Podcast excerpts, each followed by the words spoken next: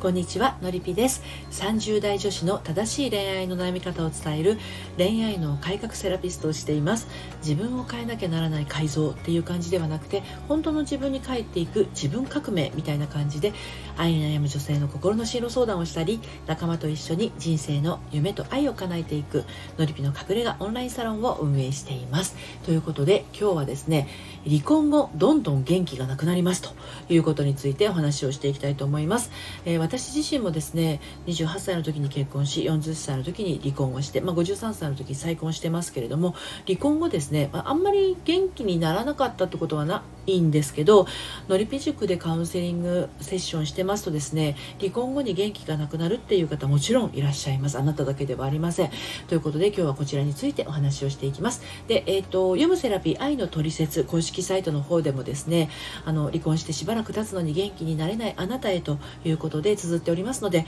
ご興味のある方概要欄の方からご覧になってみてください。ということで早速いきますね。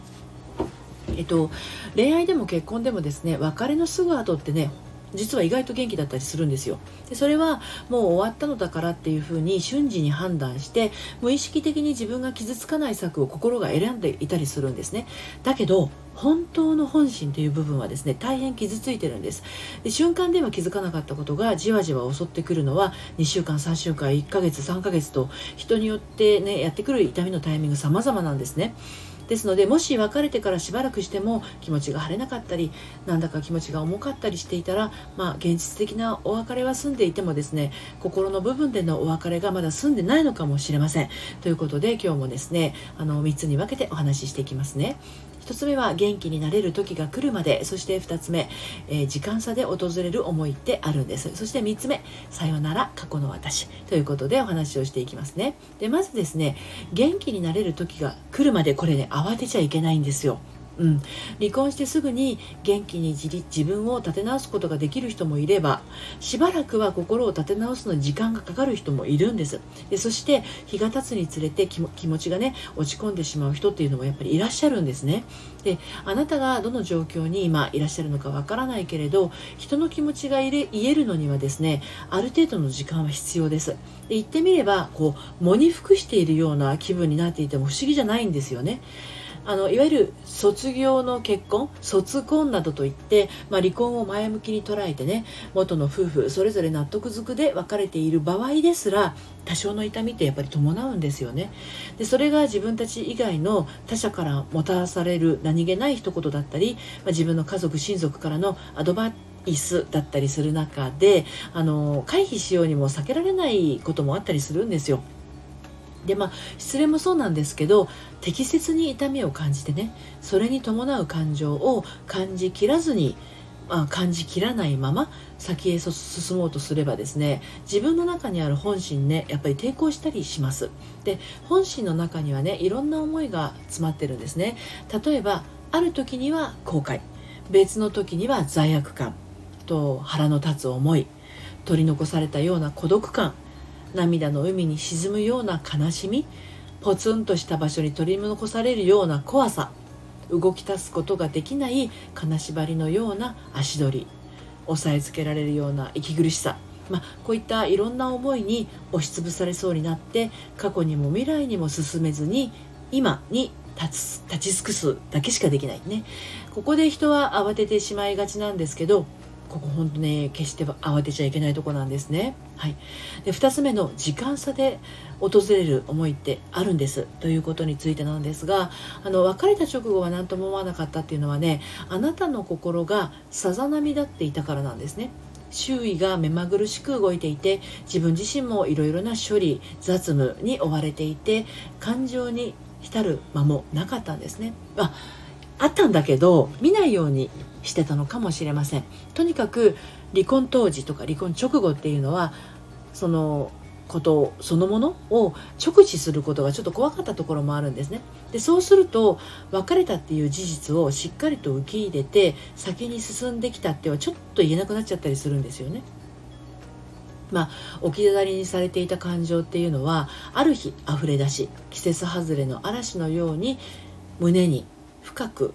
吹き荒れてたりするんですよ。でもこれって本来起こるべきものが起きただけのことでね。嵐の後にはあなたの未来が輝きながらあの開けていることを感じることができるんです。時間差でやってきたさまざまな感情は本当はね離婚する前や離婚した時離婚したすぐ後に感じるものだったのでタイムグラグのある今感じようとするとなかなか終わらない思いとなってねあなたを縛りつけているかもしれません。で過去の思いっていうものは現在感じているものではないので何度でもこう反芻するかのようにあなたの胸に頭にあのよぎってあなたを苦しめてるんですよ。自分の中に湧き出す思いなら自分で止めることができますけどそのためにもですね適切な気持ちの処理をしてあげる必要があります。それが本当のお別れの儀式っていうことなんですね。これはあのノルビ塾のセッションでもあのお別れの儀式というセラピーセッションがあるんですけれど非常にあの大事で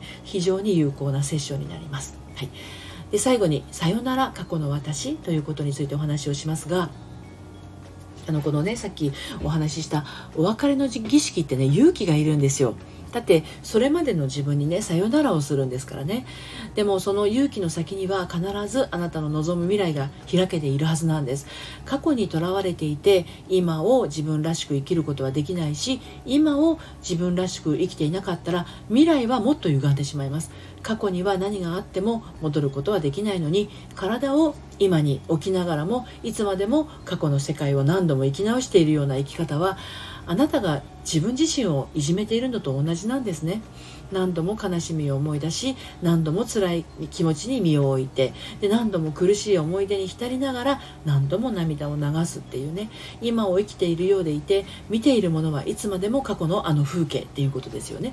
でそれは目の前にあるものじゃなくてあなたの頭の中に残るあの日の残像みたいな感じですよね、うん、なのであなたがあなたの過去にさよならする頃あなたの今は動き出して未来への扉が開き始めるということなんですね。で実はさよならなんて言いたくない人はいつまでも過去にさよならが言えません。まだ過去に住んでいたい。そんな思いが根強く残ってしまっていることをどうか責めないであげてください。別れをするにはねやっぱり順番があるんですよ。肌から見ればもう先へ進んだ方がいいんじゃないの？って分かっててもですね本人がさよならできずにいるのには理由があるんです。タイミングが来たらですね現実を受け入れることができます。でもそんなことにねうすうす気づき始めている人ならそれはもうすぐですね。だってあなたは今を生きてる人だからです。